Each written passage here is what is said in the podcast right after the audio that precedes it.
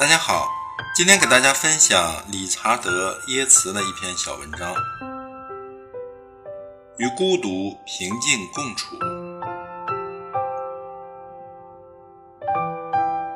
孤独是生命里必有的黑暗，它无法穿越，也不可能战胜。如果我们明白了这一点，我们会觉得，其实人不需要那么多东西，名声、金钱、奢侈品。或者朋友、爱情、婚姻，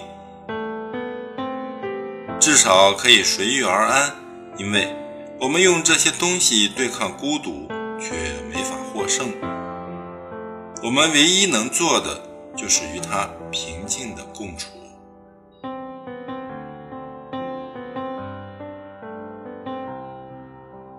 这篇文章摘自上海译文出版社《十一种孤独》一书。谢谢收听和订阅《水边之声》，欢迎关注微信公众号“水边”，也可以关注新浪微博“自由水边”，更多美文。